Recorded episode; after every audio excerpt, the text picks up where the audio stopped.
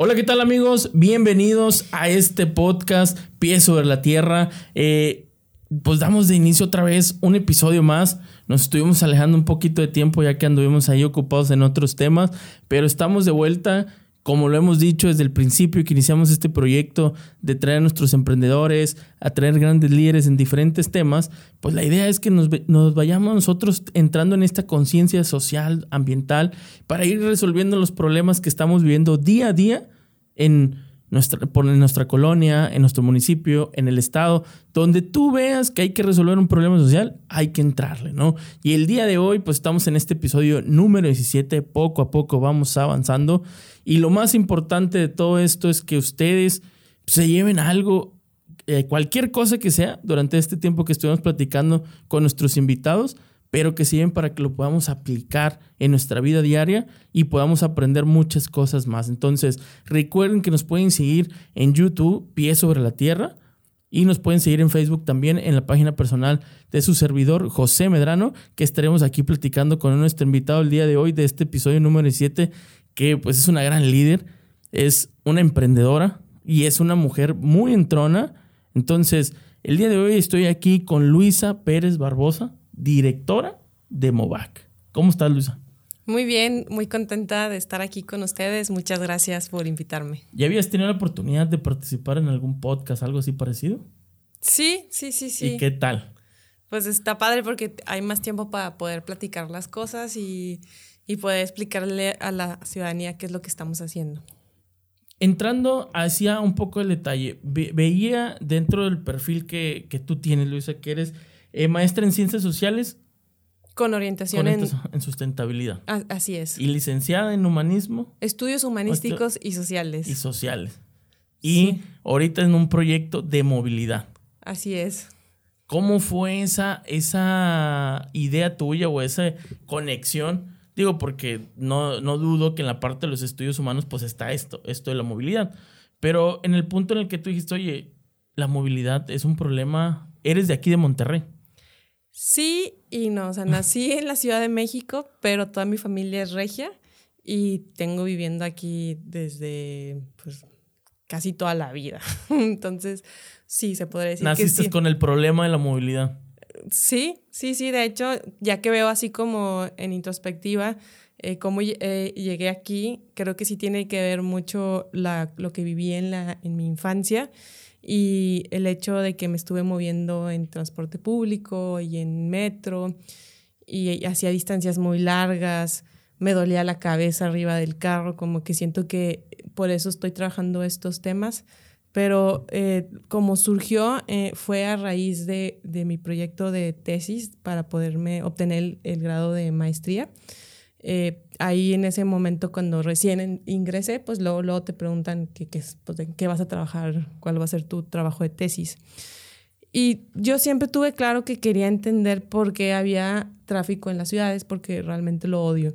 Y el, también el moverme en, en carro, yo soy conductora de un vehículo motorizado, eh, también siempre saca lo peor de mí, eh, en el aspecto de que sí soy sigo siendo esas personas que, que le pita a la gente y le grita y se desespera. Pero ahorita está interesante, ahorita o estos últimos años, porque siempre que estoy en ese momento de frustración, eh, porque alguien se me metió o porque no me cedieron el paso o porque la ciudad está así bien compleja, siempre recuerdo que estoy trabajando en tratar de resolver ese, ese problema. Problemita, ¿no? Sí. me imagino que parte de eso, como lo hemos platicado con muchos de los emprendedores, a veces es como que, oye, sí lo estoy trabajando y a pesar de eso también somos parte del problema, ¿no? Así es. ¿Y cómo vives con esa situación? Porque luego nos ven como ejemplo. En el momento en el que tú dices, oye, pues ya entré a la, a la maestría, elijo el tema, pues ahora sí como que el transporte, de la movilidad, de los tiempos en el transporte, cuando lo ves reflejado con las demás personas. Sí, de hecho me acuerdo en esa época que hice la maestría, que ya fue hace ya un tiempo, eh, ahí en, pues en la maestría me clasifican como que ah, la, la tesis de las bicis. y en realidad mi tesis no, no es de bicicletas, terminé siendo una tesis de movilidad sostenible. Eh, fue un diagnóstico de cómo estaba la movilidad y la accesibilidad en ese entonces en Ciudad Universitaria, porque yo soy egresada de, de la Universidad Autónoma de Nuevo León, hice la maestría en el Instituto de Investigaciones Sociales de la facultad, digo, de esa universidad. Entonces lo, lo pues como que tiene, tenías que acotar como tu problema y terminé haciendo este estudio sobre la, ciudad universitaria. Y comparándonos, o sea, comparando otros campus, pues era un tema así de que promovían eh, los campus que empezaban a promover el uso de las bicicletas o tenían estos transportes, camiones que conectaban entre campus. Y así fue como terminé metiéndome a este tema. Y ya trabajé en una asociación civil o trabajé en, en MOVAC, que para los que no conocen se llama Movimiento de Activación Ciudadana, ese es el nombre largo. largo. Que casi nadie lo conoce y también para mí ahorita en los como que en los últimos en este último año he reflexionado mucho sobre el nombre de nuestra organización porque siento que la gente no la identifica porque pues MOVAC así como que de entrada qué, qué significa ah, comparado con otros como colectivos o asociaciones que trabajan este tema si tiene un nombre como muy relacionado con, eh, con lo que hacen. Pero bueno, esa es otra, es otra historia que ahorita más adelante. vamos a platicar, pero fíjate que lo que comentabas tú dentro de tu estudio de maestría, me imagino que vistes, pues ahora sí que estabas dentro del área, como dices tú, universitaria, de la, esta zona de, de, los que muchos que somos de aquí en Monterrey o de Nuevo León, pues saben dónde está ubicada, pues ahora sí la Universidad Autónoma de Nuevo León, la mayoría de sus facultades, ¿no? Y que los, a muchos de los que han estudiado ahí, pues el, el detalle es estarse trasladando y moviendo uno hacia otro, o llegar directamente ahí. Dentro de tu maestría, antes de que digas, tú sabes qué, tuve esta, este enlace de tengo que empezar a dedicar a la movilidad. ¿Cuáles fueron en aquel entonces los principales problemas que viste que tenían los estudiantes, la gente que buscaba llegar a la universidad? Eh, bueno, eh, darme cuenta que eh, en la universidad pues sí es una realidad que la mayoría llega en otro medio distinto al automóvil, principalmente en transporte público y que hay una gran cantidad de estudiantado que no vive en el área metropolitana, entonces a distancias muy largas. Pero también eh, había, hay mucho estudiantado que vive cercano a, la, al campus y eh, en, comparado en, esas estadísticas, porque hay que recordar que ahorita muy probablemente ya, ya se pudieron haber cambiado, eh, hacían el mismo tiempo las personas que se movían en transporte público a de las que vivían cercanas, ahí en el, área metropolitana, a en auto. Y también los, eh, los costos, también lo recuerdo muchísimo, que casi, casi resultaba ser más caro moverte en transporte público que en, en automóvil. Y también los eh, ya problemas internos de la universidad, que eh, Ciudad Universitaria tiene muy pocos espacios públicos o de convivencia, áreas verdes, por también llamarlo de otra manera, y que como que no la universidad en ese entonces no fomentaba mucho eh, la convivencia entre diferentes facultades. O sea, como que cada facultad tiene su área, su espacio, eh, pero no hay así como un área común para todas las facultades. Y eso que la gran mayoría de las personas que, que van a esa universidad tienen amigos en las diferentes facultades, pero no se ven y a veces sí coinciden los horarios. También, eh, pues a mí darme cuenta que realmente no, la, la, el, el, campus no es muy grande, pero la gente, el estacionarse en el estadio era así de que, no, hombre, me estaciono hasta el estadio. O sea, como desde ahí, o sea, ahora, o sea, o sea es, muy interesante, o sea, cómo realmente sí tenemos muy arraigado eso de que, de, de quererte estacionar en... Enfrente. del salón, ¿no? o en, en, tu trabajo, por decirlo así. Que en, eh, en ese entonces es, todavía no era un caos el estacionamiento, o sí lo era, pero era así como todavía encontrabas lugar en el, en el estadio. O sea, igual y no en la facultad, pero todavía sí encuentras. Digo todavía porque después hoy, eh, he apoyado a la facultad de arquitectura en asesorar tesis, entonces a veces me toca ir y veo que ahora es súper complicado encontrar estacionamiento, inclusive en el estadio, o sea, sí, no es así como tan sencillo. Sé que la universidad ahora ha estado haciendo muchos esfuerzos y la verdad ya no lo puedo yo ya decir con tanta con tanta certeza como está ahorita la, actualmente. Actualmente, sí, porque sí, de entrada también ya transformaron las paradas. Eh, sé que han estado promoviendo mucho el uso de la bicicleta internamente en la facultad, porque por ejemplo, ahí la, la Facultad de Ingeniería Civil y de Biología sí tenían dos campus dentro de Ciudad Universitaria. Entonces, eh, eh, eran los estudiantes, el estudiantado que más utilizaba el, el Tigre Bus que luego el Bus tampoco accesible. o luego también mucha gente, o sea, muchos estudiantes decían que preferían que el Tigre Bus también los conectara entre campus, porque el teatro o eh, cosas así están en la facultad de Mederos, o también en la de medicina, cosas así como que no había como esa interacción. Y todo eso como que para mí me fue, pues me fue fascinando eh, el tema, interesando. Y terminé en Movac por una cuestión más personal que fue, fue realmente azar del destino, porque el, eh, el, el entonces director de esa organización eh, lo conocí en un parque. Eh, porque tenemos, teníamos perros de la misma raza. Ah, y fue así de que tú tienes la hembra, tú el macho, ay, vamos a cruzarlos. así empezó. O sea, realmente así empezó. Eh, ya, o sea, llegó un momento en que yo, yo tengo la perra hembra, entró en celo, me acuerdo que lo busqué y ahí fue de que, ah, yo dirijo esta organización y yo ya los tenía identificados por, justamente por mi trabajo de tesis, de quienes sean en la ciudad los que trabajaban en, este, en ese entonces. Y es muy interesante que eh, pues las organizaciones más fuertes que seguimos en ese tema son las mismas, ah, y, pero sí ha crecido, o sea, eh, si me lo llegas a preguntar, sí veo que este movimiento ha crecido muchísimo desde ese entonces. Y así fue, así fue como me integré, o sea, eh, fue de qué casualidad que terminó conociendo a una de las personas que dirige una de estas organizaciones, me acuerdo que me invitó como voluntaria, porque yo todavía seguía en la maestría, y fue de que va. y entré y desde entonces sigo ahí. Eh, ahora soy la directora y yo pues estoy muy contenta. Oye, fíjate que esa parte cuando estamos en, en un proceso de, de, estudio universitario y que a veces hemos tomado decisiones como hoy en día que, ah, en vez de hacer la tesis, mejor cumplo por ciertas materias y ya, el libro. Pero aquí en este punto que tú comentas, el hecho de que tú tomar la decisión de de hacer una tesis te llevó también a conocer el rumbo que tú querías de alguna manera o el gusto a resolver este problema que estamos viviendo hoy en día, ¿no? Sí, o sea, realmente eh, antes de entrar a la maestría no tenía ni la, o sea, nunca me imaginé que pudiera estar trabajando en algo así, pero sí siempre he tenido, o sea, las causas sociales sí es algo que siempre me ha interesado, pues creo que desde el perfil que tengo eh, académico, siempre supe que quería trabajar como en una ONG o algo, sí, igual algo gubernamental, pero relacionado con, o sea, con desarrollo social.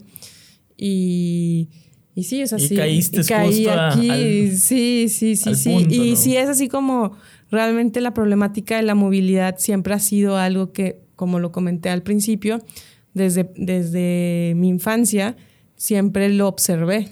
O sea, el, eh, también este, eh, esta, de que soy de Monterrey, de Ciudad de México, el estarme moviendo de una ciudad a otra. Eh, me acuerdo que eh, cuando existía el ferrocarril, siempre, o sea, lo llegué a viajar, o sea, en, en el tren de Monterrey a México, México-Monterrey, ahorita no existe. O también cuando llegábamos, pues moverte allá en México pues los, los, que han vivido ya saben que sí es bien complicado moverte y casi casi terminas moviéndote en la misma zona, pues también eh, para tomar el, el, el camión o el avión para venir a Monterrey, pues siempre utilizábamos el transporte público. Sí, claro, siempre yo creo que es algo que no podemos dejar a un lado el uso del transporte público. Pero una vez que ya Luisa dices tú, ¿sabes qué? Mi maestría, conocí a esta persona, pues terminas tu maestría, haces todo tu estudio, lógicamente, como dicen, va a una magnitud pequeña, porque después sales a Movac y te das cuenta de cómo vive la sociedad en cuestión de movilidad. ¿Cómo fue esa, esa interacción o esa primera vista tú de, de que ver el panorama, eh, hablando principalmente de aquí el estado de Nuevo León, decir, esto es la movilidad de Nuevo León? Sí, de hecho, eh, pues yo venía de, hacer una tesis de movilidad, enfoque, o sea, de de ahí fue donde, ah, tenemos que empezar a promover la movilidad sostenible, y queremos reducir los, el tráfico en las, o el congestionamiento en las ciudades. Pero MOVAC realmente en ese entonces, o, o sí, o realmente nunca ha tenido como ese objetivo. O sea, el objetivo de MOVAC siempre ha sido promover la participación ciudadana y en ese entonces había una campaña de cortesía vial y eh, el, enfoque de, ese entonces que esa campaña, si, eh, si tú usabas las direccionales, cedías el paso o dejabas más espacio al conducir, al hacer eso tú estabas participando. Pero ese era el enfoque principal de la organización, la participación ciudadana. Eh, luego, que justo es cuando yo me integro, que también fue el descubrimiento como organización que de campañas no vas a cambiar el mundo, o bueno, el, el, problema social, hay cosas más de fondo. Eh, al estar implementando esa campaña y que le decíamos a las personas de que pues cede el paso, principalmente cede el paso y era general a, los usuarios, no era así como que a los peatones, pero en particular en, ese, en ellos pues los auto, nos íbamos a, las, a los cruces eh, o las intersecciones y los automóviles decían, sí, ok, sí me paro, pero ¿dónde? ¿Dónde está el cruce peatonal o cómo quieres que sea el paso? Entonces, al estar investigando, nos dimos cuenta, bueno, yo en lo personal no sabía que fallecían demasiadas personas por los hechos de tránsito.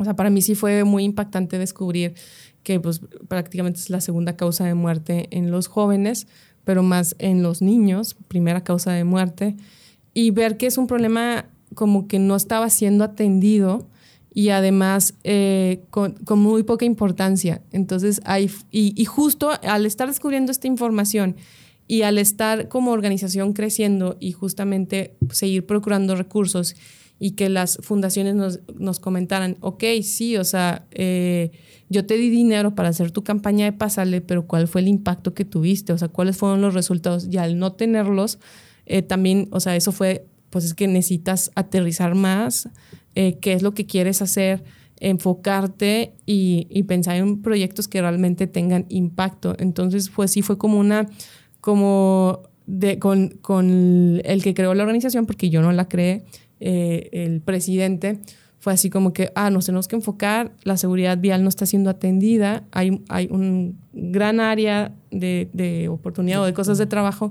y casi todos los proyectos como que en ese entonces y, eh, eh, que ahorita hemos crecido, el enfoque ha sido pues educación vial y de que, ah, pues vamos a hacer programas de educación vial que se necesitan mucho en México. Entonces, pues de ahí surgió todo. y el tema de movilidad y así de que él me decía, eh, espérate, o sea, eh, sí es importante promover la el uso de la bicicleta o la movilidad peatonal, pero pues tenemos que decirle a la gente por qué hay que respetarlos. Entonces de ahí empezó todo. Y claro que muchas de las cosas cuando hablamos de una ciudad como Monterrey, de un estado como Nuevo León, pues nos habla de un poder adquisitivo económicamente muy bien, pero también nos habla del hecho de que tenemos un parque vehicular enorme, vialidades de alguna manera muy pocas y que con el paso de los años se le fue dando preferencia más al automóvil que al peatón. En estas campañas que tú decías, cede el paso, eh, pon tus intermitentes, porque luego no los utilizamos, las direccionales, intermitentes, pareciera que no sirven en el carro, ¿no? el uso de la bicicleta y todo esto.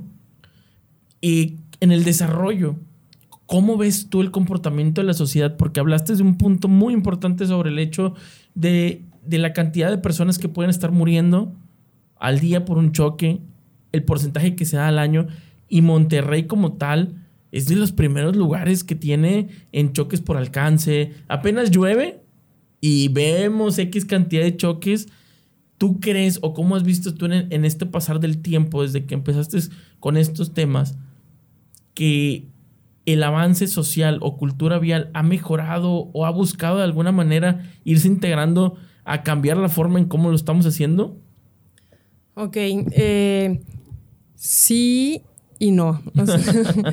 Eh, la experiencia, al ya estar implementando nuestros programas, la experiencia de campo, eh, el, el, principal aprendizaje que hemos obtenido es que las personas no saben que, o sea, cómo es, este, o sea, cómo debería ser este modelo de ciudad y cómo funciona la movilidad y en particular no saben qué es la seguridad vial. Y ¿por qué lo digo y, y, por qué lo relaciono con la pregunta? Es porque, o sea, eh, lo, o sea la, una persona común piensa que la seguridad vial es eh, todo lo relacionado a ser conductora y conductor y todavía más acotado a manejar en estado de ebriedad. O sea, y ahora se podría decir también relacionado el, el celular, o sea, no usar el celular mientras maneja. Entonces, las personas, o sea, todos tenemos esta, esta concepción, que es eso. Entonces, todos los demás usuarios, o sea, todos los demás problemas como conductor y conductora pasan de desapercibido o no son tan detectados, pero también los otros usuarios pues no existen. Y esto sí ha como, sí dificulta mucho como que todo este eh, apertura o aceptación para eh, estas transformaciones que se requieren en la ciudad. Eh, porque pues de entrada cuando se empiezan a implementar en los municipios que vemos que quieren implementar ciclovías, luego, hay este rechazo automático por parte de la ciudadanía. O sea, una vez que se, se, trabajó, se convenció, el municipio consiguió el recurso, tuvo la voluntad de, de invertir en ciclovías, viene esta, esta parte que una gran eh, ciudadanía no las quiere porque pues les están quitando un espacio para el, vehículo. Pero también lo que nosotros hemos eh, y estamos contentos de estar logrando es que en nuestros programas, pues no se trata de cultura, o sea, de educación vial, así de que aprenden las reglas y así como, no, o sea, como, como, pues que entiendan, o sea, como los programas tradicionales de educación vial, sino que entiendan todos estos conceptos. Y, y ahorita sí tenemos eh, casos de éxito de, por ejemplo, en, en San Nicolás, eh, que y hay personas que ya dicen, ah, ya entiendo por qué la ciclovía, ya me conviene la ciclovía. Eh, de hecho, estoy contenta que haya ciclovías porque pues tengo familiares que se mueven en bici y quiero que estén, estén seguros.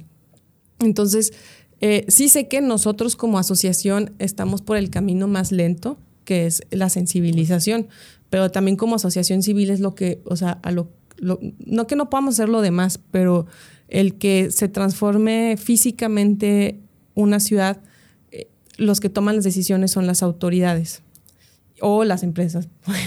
Y que sí, que muchas veces también esta parte que tú dices, encuentras un gran porcentaje de ciudadanos de un municipio que rechazan el proyecto y de ahí pues te puedes pescar, te pescan empresas, te pescan muchas cosas que se ven afectados, negocios, porque lo dicen, oye, vas a poner aquí la ciclovía de mi negocio, está aquí enfrente, ya no se van a poder estacionar, y empiezas a generar como que ese conflicto, y muchas veces algo que mencionaste tú, oye, pues son las autoridades que toman las decisiones, y lamentablemente, pues muchas de las autoridades buscan la aceptación del ciudadano antes que el crecimiento o el, pues ahora sí que el manejo adecuado de una ciudad, ¿no? Porque al final es, prefiero que no me critiquen en redes sociales o que no estén molestos y se los quito, porque como mencionabas, ha habido donde han instalado algunas y las quitan.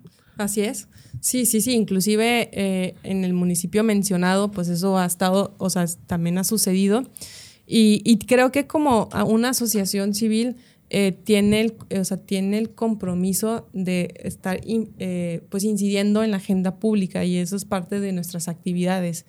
Pero también eh, pues necesitamos estar haciendo, además de estar incidiendo y creando política pública, y eso es bien importante estar vinculado con más organizaciones porque también sí, o sea, es, es, una realidad para todas las personas que nos están escuchando para poder transformar pues tu ciudad y tu entorno, tu entorno próximo como un, un entorno escolar o tu colonia, es importante hacerlo en, en equipo.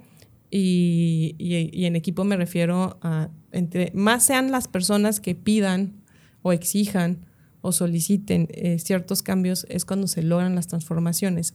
Entonces no es lo mismo que MOVAC solo esté pidiendo eh, seguridad para todos los usuarios de la vía a que seamos eh, tantas organizaciones en esto. Y si además a las organizaciones, o sea, si no fuera, o sea, ahorita hemos logrado cambios siendo este grupo, bloque de organizaciones y colectivos que trabajamos la, la movilidad y la seguridad vial. Qué padrísimo fuera si además le sumamos a los grupos vecinales o los grupos estudiantiles, que poco a poco eso también ha ido avanzando. Eh, eh, lo se puede, porque justo tú lo acabas de decir, o sea, las autoridades muchas veces lo que están buscando son las aceptaciones. Y también me hiciste, ahorita me, me hiciste recordar eh, una anécdota que tuve con un secretario de seguridad pública de un municipio que me decía, claro que yo sé que las personas, o sea, las personas mueren más en hechos de tránsito que por la seguridad pública. O sea, sí lo tengo, o sea, lo, tengo consciente. Tengo el dato. Tengo el dato, sí, sí tengo ese dato y sí es real lo que estás diciendo, pero la ciudadanía lo que pide es seguridad pública. O sea, y pues entonces, pues yo me tengo que enfocar ahí porque eso es lo que la ciudadanía está pidiendo. Otro ejemplo clarísimo, el tema de los baches. ¿Cuánto dinero no se ha destinado a tapar baches? Y eh, eh, presupuesto de movilidad, que se puede usar para tener eh, cruces, cruces peatonales o banquetas en mejor calidad. Semáforos inteligentes, o sea, ir creciendo en, cuestiones. Pero si tú le preguntas a, cualquier persona que, que no tiene la culpa, es simplemente desconocimiento, pues, lo, o sea, lo que pide, pues, tápame los baches, porque eso me afecta a mí, a mi vehículo. Pero es esta, es por haber crecido en este modelo de ciudad donde eh, la aspiración es adquirir un vehículo, porque el vehículo es el que realmente te proporciona moverte en la ciudad eh, de forma cómoda, porque, entre comillas, cómoda, porque en realidad, pues, están las ciudades congestionadas y no es tan cómodo. y luego también es... Eh, pues es hostil porque pues también tienes que manejar rápido. O sea, aquí en Nuevo León, o sea, o sea, no sé si sea en todos los estados, pero sí es una realidad que aquí en Nuevo León la velocidad es vista como algo bueno. Y inclusive eh, hay mucha, es que se me fue la palabra, pero lo que quiero decir como, sí, o sea, se valora y eres un excelente conductor o conductora por manejar rapidísimo. Por manejar rápido y ir esquivando. Y ¿eh? esquivando, o sea, o sea, a mí me da mucha risa, bueno, no risa, más bien coraje de que tengamos, o sea, es cultura nada más o es como ese mito que hay que eh, el carril, o sea, los carriles, eh, pues los, o sea, los de en medio, bueno, no los medio, sino, son, o sea, tenemos carriles de alta y baja velocidad. Y en realidad no es cierto, o sea, los carriles, o sea, la velocidad máxima en una zona urbana son 80 kilómetros por hora. O sea, no deberíamos de sobrepasar los 80 kilómetros por hora. Desde ahí estamos mal. Ah, pero ve las avenidas de Garzazada, las avenidas Morones, Prieto, Constitución. Y dudo mucho que estén cumpliendo. Sí, no, o sea, de entrada, o sea, por ley sabemos que ninguna velocidad puede, o sea, ninguna calle supera los 80 kilómetros por hora porque eso marca el reglamento y no existen señalamientos de más de 80 kilómetros por hora, excepto en carreteras que eh, ahí sí son 120 kilómetros. Entonces, de entrada, de ahí ya sabemos que no deberíamos de estar superando ese límite de velocidad. Y solo hay muy pocas calles, o sea, eh, avenidas eh, como Miguel Alemán, donde en los puentes peatonales sí viene un, una un señalamiento de velocidad diferente por carril. Mm. Miguel Alemán o Fidel Velázquez en, San Nicolás son las únicas avenidas que yo tengo detectadas que sí, o sea, eh, o sea, por lo general siempre están los señalamientos en los puentes peatonales que sí viene 80, 70, 60 o a veces viene 70, 60 y 50. Son las únicas avenidas. Eh, Gonzalitos, Constitución, Morones. Las más transitadas. Las, Ajá, por decir eh, avenidas de aquí de Monterrey. o sea, no deberíamos estar superando los 60 kilómetros. Que también, eh, trabajando por trabajar seguridad vial, también, pues esa, ahí es donde podemos notar cómo la infraestructura sí influye. Nadie, le pone atención. Yo he visto, y hasta uno mismo inconscientemente, a los mismos señalamientos, no les ponemos atención y a veces no vemos ni siquiera, oye, la velocidad de transitar aquí es esto. Y lo digo porque pasa que hoy en el municipio de Monterrey, como tal, los tránsitos los quitaron. ¿Por qué? Porque había problemas que de corrupción, que problemas de esto, y eso hacía que la aceptación política del que estaba gobernando, pues bajara, ¿no? Entonces les quito los tránsitos y ahora la gente que veo manejando es sin ley, sin forma, o sea, es... Sí, claro. Y de hecho, o sea, tomando el ejemplo de la velocidad, eh, ahí nos podemos dar cuenta cómo si la, la, infraestructura influye en la forma en cómo nos comportamos en el espacio público, porque todas estas avenidas que mencioné son avenidas para ir a más de 60 kilómetros. O sea, ahí también hay como... O sea, le estás pidiendo al ciudadano que maneje una velocidad de 60 kilómetros cuando la calle, o sea, no te permite ir a menor velocidad. Eh, empezando porque no tiene eh, semáforos, los carriles son amplios, no hay banquetas, pues justamente por, porque nomás es una, una avenida. Y, o sea, por más que uno quiera, o sea, inclusive por seguridad tampoco puedes manejar tan, tan de bajas velocidades. Entonces, de ahí, o sea, un poco contestando lo que estás diciendo, eh, a mí me da coraje porque estamos, o sea, luego pides que tengamos cultura de la legalidad, que sigamos el reglamento de tránsito, pero tenemos esas incoherencias en la ciudad, en las ciudades, o sea, de ahí está el señalamiento, en los puentes peatonales está el señalamiento, si tú manejas a 60 es imposible. Entonces, eh, sí, eso es uno. Con el tema de los policías eh, de tránsito, para mí sí es un tema un poco que toda ese es como nos podemos echar todo un, otro podcast hablar de la, de la, policía porque eh, le estamos exigiendo a una persona la responsabilidad de corregirnos en la vialidad y hay muchas eh, infracciones que son imposibles que una persona las ponga. Ejemplo, la velocidad. O sea, los policías de tránsito eh, es el departamento o el cuerpo policial eh, eh, más olvidado. Eh, menos querido. Menos querido y más olvidado.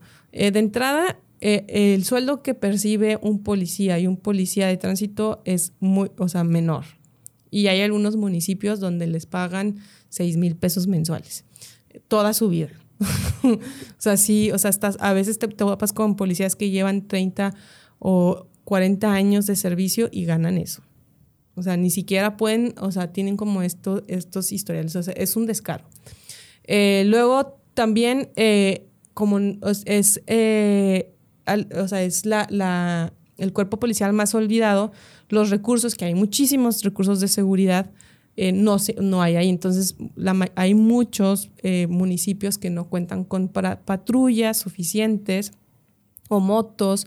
Entonces tenemos muchos policías que no tienen un vehículo. Entonces le estás diciendo a un policía de crucero que regule la velocidad o que regule a las personas que van usando el celular o que regulen las que no traen cinturón de seguridad. ¿Cómo? Si están en, en, la esquina, ¿cómo le, estás pidiendo a una persona que, te, que, que cumpla eso o que anote rapidísimo las placas? Es súper complicado se requiere, o sea, eh, para mejorar la seguridad vial, los cuerpos policiales necesitan tecnología nos necesitamos apoyar de la tecnología como lo hacen en otros países, eh, que necesitamos cámaras. Esa es la realidad. Y, por ejemplo, sí tenemos buenos ejemplos aquí en la ciudad, como el municipio de Escobedo, que ahora todos los policías, bueno, tenemos el municipio de Escobedo, San Nicolás y San Pedro, que todos los policías traen cámaras corporales.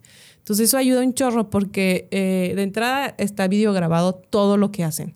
Entonces, eh, si un policía está cometiendo un acto ilegal, pues está registrado. Por ejemplo, en San Nicolás, si tú quieres reportar a un policía que lo puedes hacer, eh, Controlaría Interna lo que hace es luego, revisar en ese día las cámaras lo que hizo el policía. Entonces, si tú puedes decir hasta las horas, si realmente hizo un acto ilegal, lo van a detectar. Pero en Escobedo lo que a mí me gusta es que todo está grabado, o sea, todo lo tienen grabado y no te infraccionan. Eh, ahí te dan un, un como un, pues un citatorio que, te dicen, eh, pues ibas a exceso de velocidad o ibas usando el celular, aquí te va este citatorio. Si tú tienes los papeles en regla, puedes ir a, una, o sea, vas a la Secretaría de Movilidad y te presentas ante un juez cívico, tienen su tribuna. Entonces, si tú ibas a exceso de velocidad porque necesitabas ir al hospital con urgencia porque iba a nacer tu bebé o tu hija, tu hijo, pues ahí es el momento en que puedas eh, pues mostrar todas las pruebas, ¿no? Y ahí el, el, juez cívico, pues lo que hace es ver la cámara, o sea, el video de, del policía, y ahí se determina si se convierte en infracción o no se convierte en infracción. Entonces, bueno, creo que es una forma creativa de, de ir abordando este tema de las infracciones. Y es bien interesante que este, este programa en, Escobedo empezó, ya tiene uno, empezó en el 2017 o 2018 exactamente, no recuerdo. Pero ahorita ya tienen estadísticas y es impresionante cómo las personas no van a reclamar o, o, sea, no, no, no, no quise la palabra reclamar, a revisar porque les, o sea, tratar de solucionar su infracción, entonces en automático en un cierto tiempo se convierte en una infracción. Y de esas, pues han sido muy pocas las que se han podido perdonar. Sí ha habido, o sea, tampoco, eh, ha habido eso. Entonces. Sí, pues tienes la oportunidad de ser escuchado y decir, oye, sabes que la situación en la cual sí va a alta velocidad, pero esto es, como tú dices, algo extraordinario en cuestión tanto como de seguridad, de el hecho de un, problema o algo que había pasado, pues tú ahí es el momento para como decir, oye, este, aunque no hay excusas. Para el hecho de, ir a alta velocidad. Y en ese punto que tú mencionas ahorita, es en lo que ha trabajado Movac. En la parte de seguridad vial, he visto que también en talleres de educación vial, en pintas de cruces eh, viales, todo esto que han estado desarrollando ustedes es de acuerdo a la necesidad que han visto en la sociedad o es solamente enlazada a ciertos puntos donde se ve el problema? En, nosotros tratamos, o sea, lo que buscamos, o más bien, eh, en MOVAC tratamos de resolver eh, el problema de la seguridad vial en tres ejes eh, por igual. O sea, se necesita de política pública para poder contar con infraestructura y, programas educativos, por decirlo así. O sea, el hecho de que ahorita estemos como está, estamos es porque no hay alguien exactamente que tenga a su, o sea, alguna dependencia gubernamental que, que, que sea el encargado de trabajar la seguridad vial o la movilidad. Por, eso, bueno, eso un poco más. Pero eh, tratamos de incidir en política pública en una infraestructura, o sea, en mejorar la infraestructura, porque justamente el diseño sí influye en la forma en cómo nos comportamos y en la educación para promover una cultura de movilidad, porque pues sí necesitamos eh, sensibilizarnos y entender, o sea, por qué requerimos de política pública y de infraestructura y también la importancia de respetarnos unos a otros. Entonces, todos nuestros programas tratan de, o sea, de trabajar esas, esos tres ejes el, en el que nos hemos ido, enfocando realmente ha sido por este como andar en, como en, sociedad civil y, y tratar de, ah, pues, de hacer proyectos y empezamos eh, con un programa educativo hace desde el 2016 que lo empezamos a implementar ya de forma formal, que actualmente lo que buscamos es incidir en el número de muertes de niñas, niños y adolescentes como lo mencioné, es la primera causa, bueno, ahora con pandemia quizás los, los, números muevan, pero es la primera causa de muerte. Entonces ahí lo que estamos buscando, o sea, lo que hacemos es, eh, eh, trabajamos en, en, hemos trabajado en prácticamente todo el área metropolitana y lo que hacemos es que vamos a las escuelas, no te voy a contar el pasado, pero ahora eh, lo que estamos buscando es trabajar con el profesorado que se conviertan como en estos embajadores de seguridad vial. Bueno, antes de trabajar con el profesor, nuestra, o sea, uno de nuestros como trabajos más importantes es crear contenido didáctico de seguridad vial para todas las edades, es generar este, este contenido. Y tenemos contenido tanto para niños, niñas y adolescentes y también para adultos.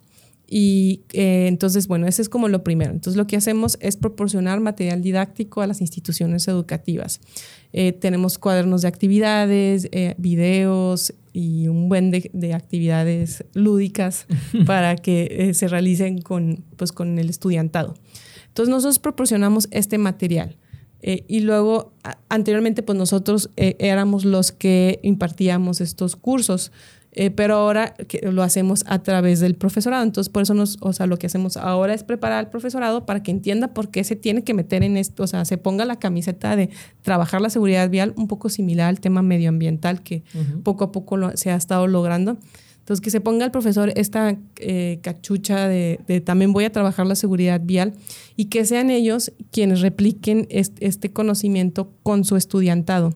¿Por qué lo estamos haciendo así? Para poder impactar un mayor número de, de estudiantado o de más escuelas y, que eh, asegurar que el programa se pueda estar, o, no tanto el programa, sí, ¿no? O sea, más bien como que, que tratar de asegurar que todos los años se hablen en las escuelas sobre seguridad vial. O sea, el hecho de poder dejar como esta semillita en el, en, en el profesorado es justamente esto y por eso como que cambiamos como que todo este modelo. Y luego ya el profesorado trabaja y hace proyectos y hemos estado teniendo proyectos padrísimos y también eh, lo hemos estado, ahora lo vinculamos a las materias de español y matemáticas, porque así además de que están aprendiendo seguridad vial, se está poniendo en práctica lo que pide la currícula escolar. Esa es una parte del programa educativo. Otra es eh, empezar a diagnosticar cómo se están en los entornos escolares en seguridad vial. O sea, queremos mejorar las rutas escolares del estudiantado. Entonces, en alianza con otras organizaciones, pues estamos empezando, ya, ya lo hacíamos, pero justo lo que les comentaba, es importante hacerlo en equipo. Entonces, por eso ya hacerlo con, eh, con otras personas eh, eh, que también tienen otro tipo de perfiles como más técnicos, empezar a hacer estos, estamos empezando a hacer estos diagnósticos de los entornos escolares y en base al, al diagnóstico tratamos de tratar de, de, mejorar la infraestructura de la zona.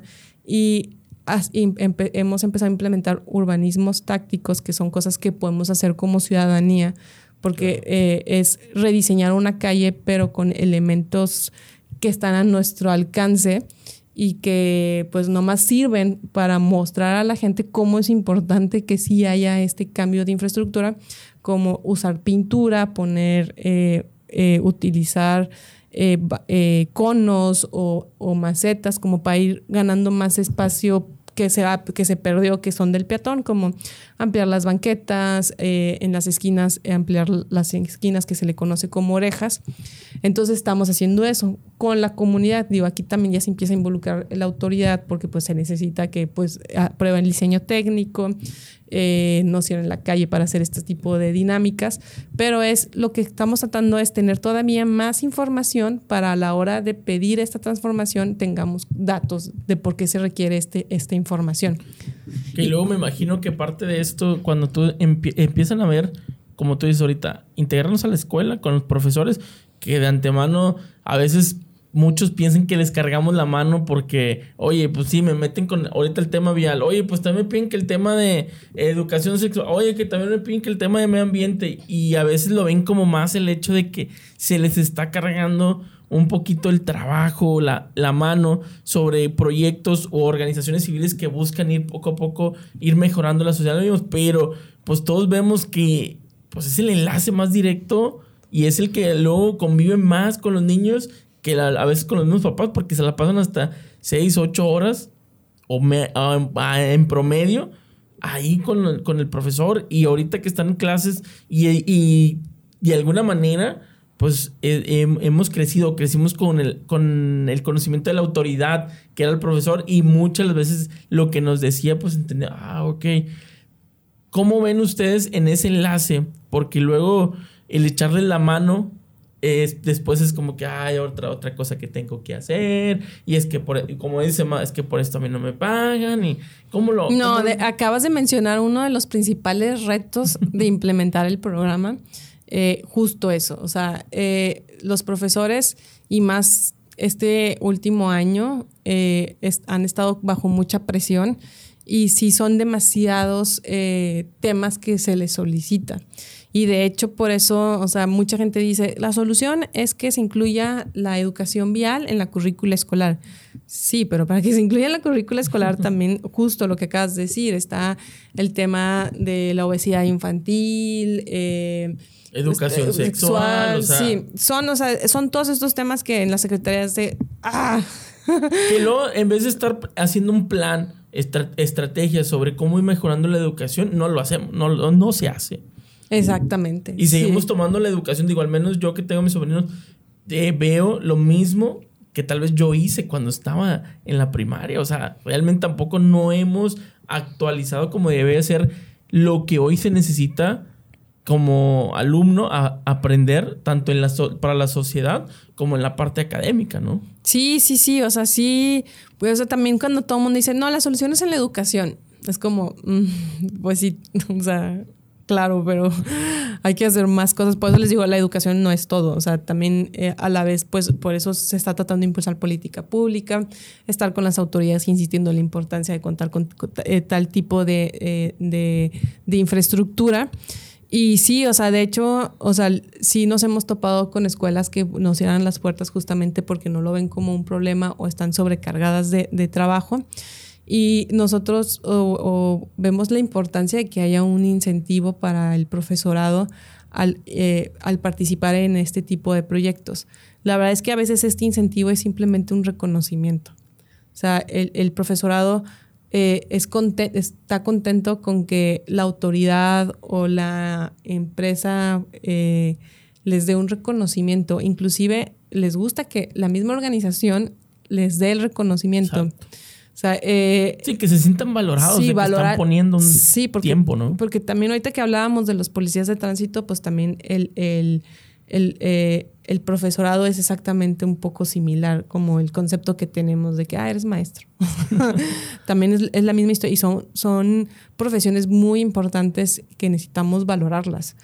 Y, y sí, o sea, eh, tanto en, esta parte del programa, pues parte de la política pública es justamente cómo lograr que haya ese incentivo o cómo incluir esta materia en la malla curricular. Oye Luisa, pero lo mencionas en la parte como ahora sí educación, ah, más en la parte como asociación, pero viene lo bueno o a veces el reto más grande de incluir en las políticas públicas porque es hacer entender a nuestros gobernantes, a quien dirigen las leyes, qué es lo que necesita la sociedad, porque muchos de ellos, aunque estén ahí, no entienden todavía el rol de lo que significa tener la movilidad sostenible. Y te hablo de esto porque en, en ¿qué serán? Pocos más de un año, dos años, se aprueba una ley de movilidad en Nuevo León, una ley que no existía como tal, pero que se lleva pues ahora sí que un problema entre las mismas organizaciones civiles que buscan y generando, entre las empresas transportistas que tienen sus concesiones, entre los empresarios y la sociedad a veces es lo último que se le toma como que atención porque ya pues todo lo que los que nos están viendo cuando tomas el transporte público, cuando tomas el metro, cuando buscas una forma alternativa de moverte en la ciudad y te das cuenta que o es muy caro o no está accesible o de plano no lo puedes usar, que en este caso estamos hablando de vehículos no, motorizados como bicicletas porque es muy complicado, más aquí que nos encontramos en el cuadro en el primer cuadro de la ciudad del centro de Monterrey, es muy complicado moverse en bicicleta. ¿Cómo inciden ustedes o cómo llegan a lograr para que se entienda más en las políticas públicas y que se trabaje desde, desde un pleno del Congreso, desde un ayuntamiento, estos temas. Sí, fíjate que en lo personal yo siento que es más complicado la ciudadanía que la autoridad, porque eh, si hay, o sea, sí pienso así como que casi la mayoría de los funcionarios públicos lo entienden, pero el, o sea, un tema es el tema del presupuesto. Creo que el principal problema es eh, que no hay presupuestos suficientes, eh, que también eh, pues tiene que ver también un poco que no pagamos ciertos impuestos, pero también puedo entender por qué no pagamos ciertos impuestos, ¿verdad? O sea, es de entrada como que siento que el, el principal como obstáculo dentro de una, eh, con las autoridades es este tema de que no tengo el presupuesto para hacerlo. Y como lo decíamos al principio, pues me piden más tapar baches que banquetas de calidad. O, el, el, o, o también tú lo mencionaste, baja su popularidad. Y a veces como que el tener que lidiar también con, porque cuando hay este tipo de transformaciones, pues los primeros que saltan son los, los, los como que los locatarios eh, eh, eh, que les afecta directamente. Por ejemplo, en las banquetas, cuando ya de que no, ya se va, o sea, se va a ampliar la banqueta y se va a prohibir el estacionamiento. O ya no te vas a poder estacionar aquí. Y se va a hacer de un carril. O sea, los, los negocios no se dan cuenta que eso al, al principio, o sea, en un futuro les va a beneficiar más que lo que ellos piensan que les va a afectar. Entonces, yo, digo, respondiendo a tu pregunta, yo considero que la ciudadanía es lo más difícil y es lo que menos, pero también es el camino largo, porque pues si una autoridad está convencida, toma la decisión y se sigue lo que dice la autoridad, y tenemos ejemplos de, otros, de otras ciudades mexicanas, que la autoridad empezó a hacer las transformaciones y ahorita, pues qué padre. Sí, porque eh, a, veces mucha gente dice, son muy buenos para cobrar los impuestos o para ponértelos. Ahí si no, si no me gusta un impuesto, no, no lo quitas, o sea, lo sigues cobrando. Y tenemos impuestos por nuevos que salieron con esta administración por emisiones a la atmósfera y que ahí están y que según esto no se aplicó como deberían y te lo siguen cobrando cuando vas a pagar ahí eh, tu, tenencia o en este caso ah, vas o tienes multas y ahí vas a ver cómo salieron las fotomultas y vas entendiendo ahí a ver. Sí, y justo por te o sea, con las autoridades, pues realmente, pues si la ciudadanía lo pide, lo hacen. Y como estos son temas que la ciudadanía no pide y además que son no populares, pues por eso no, no lo hacen. Pero sí eh, creo que eh, si realmente queremos esas transformaciones, sí es importante tener, o sea, primero saber quién es tu diputado local, que muchas veces desconocemos quiénes son estas personas. Y a veces las personas que están ocupando estos cargos, pues en realidad, eh, pues no están ahí. No, no, están directamente conectados con, con el problema que vive la sociedad. Porque si hablamos de una zona, en Monterrey principalmente como la capital, si nos vamos más hacia el poniente, la zona de por Fomerrey, por aquella zona, la gente se complica mucho para moverse en el transporte, transportes llenos, el metro no se da abasto, o sea, tienen que caminar dos, tres kilómetros, hay gente y hay historias donde dices, oye, tengo que caminar un kilómetro y medio para poder tomar un camión y luego tengo que tomar otro y resulta que el transporte es de pésima calidad, es muy caro y no cumple en el hecho de que los tiempos, porque también no pasa a la hora que se les pegue la gana. Y entonces el desorden en movilidad, el desorden en estructura, pues lo seguimos viendo y mucha gente no cree, porque pues nosotros estamos en un privilegio de alguna manera, ¿no? Porque ya si tenemos un automóvil ya estamos muy privilegiados. Y si vivimos muy cerca de nuestro trabajo, más privilegiados estamos. Súper. Y si todavía vivir cerca, cercanos a donde trabajamos, vivimos, y tenemos el acceso a centros comerciales, a supermercados, mucho más privilegiados. Sí. Y ese yo siento en ese punto, a veces trabajarlo, como tú decías, la sociedad es muy complicada porque ellos, ellos quieren o queremos que el problema se resuelva rápido. Rápido. Sí, también eso es bien importante eh, que reconozcamos que eh, pues estos cambios eh, son paulatinos, o sea, y hasta eso no necesita que pase tanto tiempo para empezar a ver transformaciones. Pero sí, eso que mencionas de que queremos los cambios de un día para otro, tenemos que quitar ese como ese concepto y también ese es otro de los problemas de las autoridades, que ellos no están viendo un proyecto a largo plazo, ellos nomás están viendo el proyecto de lo que dura su, pues, su administración. su periodo, ¿no? ajá. Entonces, y, y, eso entre los que son autoridades que tienen a, su cargo eh, una ciudad. Eh, pero luego tenemos las autoridades o los funcionarios públicos que hacen leyes. Y el problema es que muchos de ellos eh, pues no conocen todos los problemas, es desconocimiento y pues justo no, o sea, no están como que no, no investigan, pero por eso eh, digo, lo más importante es... Ahí andan queriendo limpiar escuelas, andan queriendo resolver problemas que no les competen como tal. Sí. Y a mí me tocaba ver ahora que fue el Día Mundial Sin Auto, subiendo en sus redes sociales que iban en, en el transporte. A ver, permíteme, o sea, y a pesar de que todavía digo, no es por crítica o tal vez para muchos, el hecho de que te subes a un transporte público después de las 10 de la mañana, pues claro que va a venir vacío, ¿no? Claro, no, no. No, a mí también, a mí, por ejemplo, lo que me da mucha como, que digo, no lo puedo creer, es eh, cada vez, o sea, que coincide que en un fin de semana hubo muchos incidentes de tránsito relacionados con alcohol o estuvieron así como muy pegados o con el tema de la velocidad. No falta el diputado o diputada que a la semana sale, voy a aumentar las penas por alcohol. Eh, y ahora va a ser esto y las infracciones. Cuando, o sea, ¿por qué ven de, tamaño eh, la, fotografía completa? Creo que ahí, creo que se contesta la pregunta. Eh, creo que la chamba que tenemos las asociaciones y colectivos de seguridad y movilidad es justamente, o sea, sensibilizar a estos tomadores de decisión eh, enfocarlos, o sea, el, por qué hacerlo. Y eso es algo que hemos, o sea, sí es una chamba.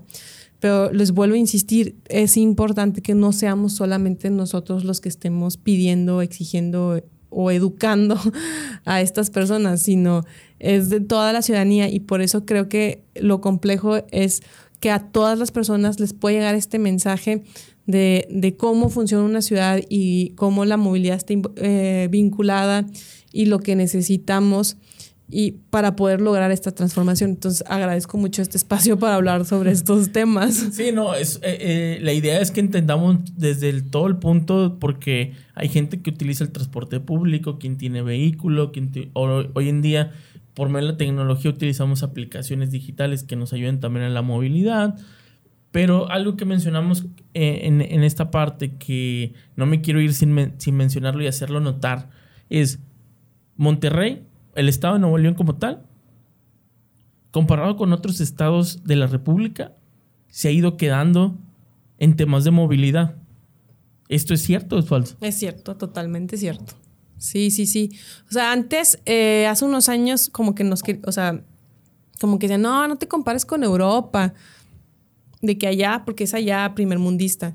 Luego empezamos a tener los ejemplos latinoamericanos, que también, o sea, hay países, eh, eh, Colombia, Chile, Argentina, que también han estado transformando sus ciudades eh, y son modelos de movilidad muy padres. Y luego, o sea, ahora ya tenemos los ejemplos locales o nacionales como el caso de Guadalajara o inclusive la misma Ciudad de México. Aguascalientes. sí, bueno, Aguascalientes. Bueno, ahí va como que... Sí, sí, pero... Se nota más que Monterrey. Sí, sí, sí. Y, y sí tiene que ver un tema ahí con el tema, o sea, de las autoridades. O sea, acabamos de finalizar, estamos finalizando un gobierno que pasó de noche, seguido de otro, pero también tiene que ver, o sea, el también que nosotros como ciudadanos estamos pasivos esperando que la autoridad venga y transforme la ciudad, estamos esperando que una persona o un, o sea, un gobernador o un alcalde lo haga y necesitamos que todos nos involucremos.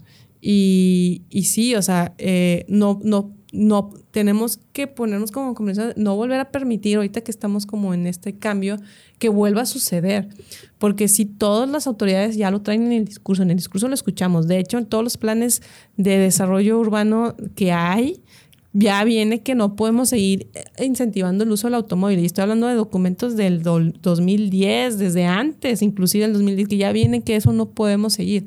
En papel lo tenemos todo, pero falta eh, en la práctica y necesitamos que despertemos como ciudadanos. y en la acción, porque cada cambio de gobierno trae cada, cada tema o cada cosa que quiere aplicar y de repente se pierde lo que se poco mucho que se había trabajado y por eso hablaba yo realmente si nos hemos rezagado en el tema de movilidad, porque ya ni siquiera te hablo del tema de movilidad sostenible porque ahí sí ya de plano es pues sí, sí, sí. donde le rascamos, ¿no?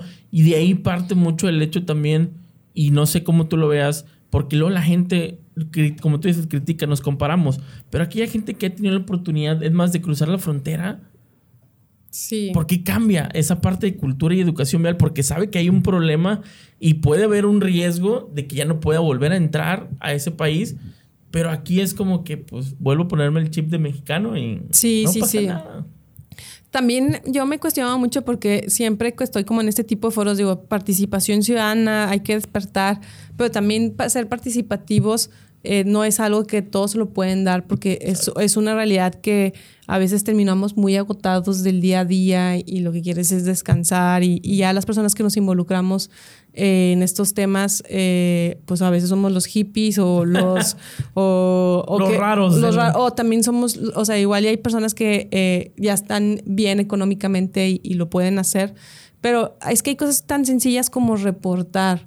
El hecho, o sea, actualmente ya contamos con aplicaciones tecnológicas que cada municipio tiene como el SIAC o eh, el ciudadano como el, el, de Centro de Integración Ciudadana como el SIC, son estas plataformas, o el Twitter, donde tú estás reportando, hay que reportar que la banqueta eh, no está en las mejores condiciones o que nos falta, que nos sirve la luminaria, o sea, se tiene que empezar por reportar. Sí, que no están pintadas las cebras, que las líneas de los carriles, porque eso pasa mucho en el área metropolitana, que luego de repente puedes ir por una, por una calle y dices tú, ah, pues cuál es mi carril, y que son cosas muy básicas pues ahora sí que... Sí, exactamente. O sea, eso es una buena forma de participar. Ya si te quieres empezar a involucrar más, pues qué mejor que te, eh, participes como voluntario o voluntaria en una de estas asociaciones o colectivos, pero también desde tu grupo de vecinos y que se unan para poder eh, lograr cambios en, en tu comunidad. Esa es otra forma de participar. Pero yo me quedo con que eh, reportar es algo que podemos hacer y hoy en día ya es más fácil porque lo podemos hacer desde nuestro celular. Sí, ya en, en nuestras manos tenemos un aparato que nos puede ayudar a, cambiar el mundo realmente y se, y se puede notar. Y no solamente dedicarnos a que sí nos divierta, sino también a que esto puede ir cambiando y generando y ir mostrando en dónde se encuentran los problemas principales de, de, nuestro alrededor. Por eso y luego hacemos mención al inicio del podcast que esto es algo que pues, nos dé la idea de cómo solucionar el problema que tenemos. Tal vez no vas a solucionar el problema en México total, pero tal vez el de tu colonia, el de tu municipio, el de tu estado, pues sí puedes irlo trabajando y, y ver la manera y la forma de cómo hacerlo, porque algo que mencionaste, a veces tenemos el tiempo, algunos, de poderle dedicar esta, a este tipo de acciones, actividades, que todo todos deberíamos estar conectados a esto, ¿verdad?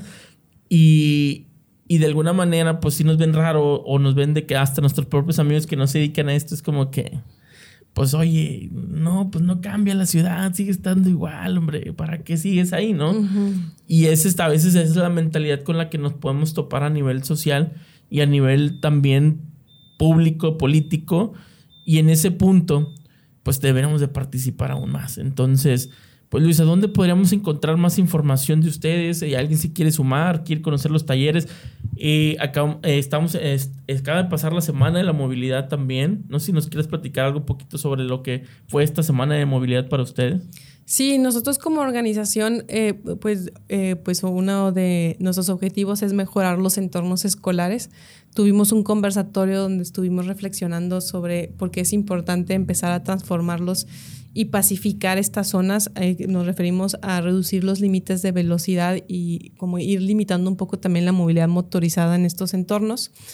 Eh, entonces estuvimos ahí reflexionando y estuvimos hablando con eh, personas del municipio de, de, San Nicolás porque es donde más esfuerzo hemos tenido y nos compartieron algunos maestros.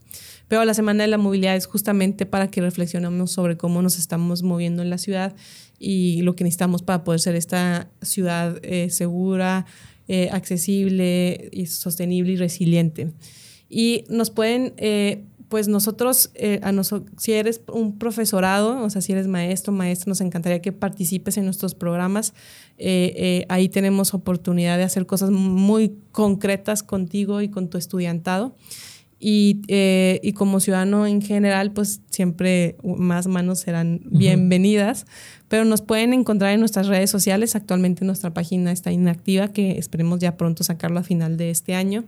Y eh, les digo, nos pueden encontrar, búsquenos como Movimiento de Activación Ciudadana o MOVAC, M-O-V-A-C-N-L de Nuevo León y tenemos activas Facebook y, principalmente Instagram. Las demás redes sociales sí existen, pero no las pelamos tanto. Perfecto, pues bueno, Luisa, muchas gracias por el tiempo que digo, hay muchos temas que debemos de seguir platicando y, y, espero volverte a tener aquí como invitada para seguir platicando y meternos un poquito más a platicar de temas como la ley de movilidad, qué está pasando en Nuevo León, cómo siguen aumentando o si hemos bajado las estadísticas, como lo mencionabas ahorita, eh, y todos esos temas que también deberíamos estarlo viendo día con día, que a veces una hora no es suficiente, pero para que la gente vaya entendiendo un poquito más de lo que hacen ustedes, lo que realizan. Entonces, pues muchas gracias por el tiempo de venir y darnos aquí toda esta cátedra para platicar sobre movilidad, ¿no?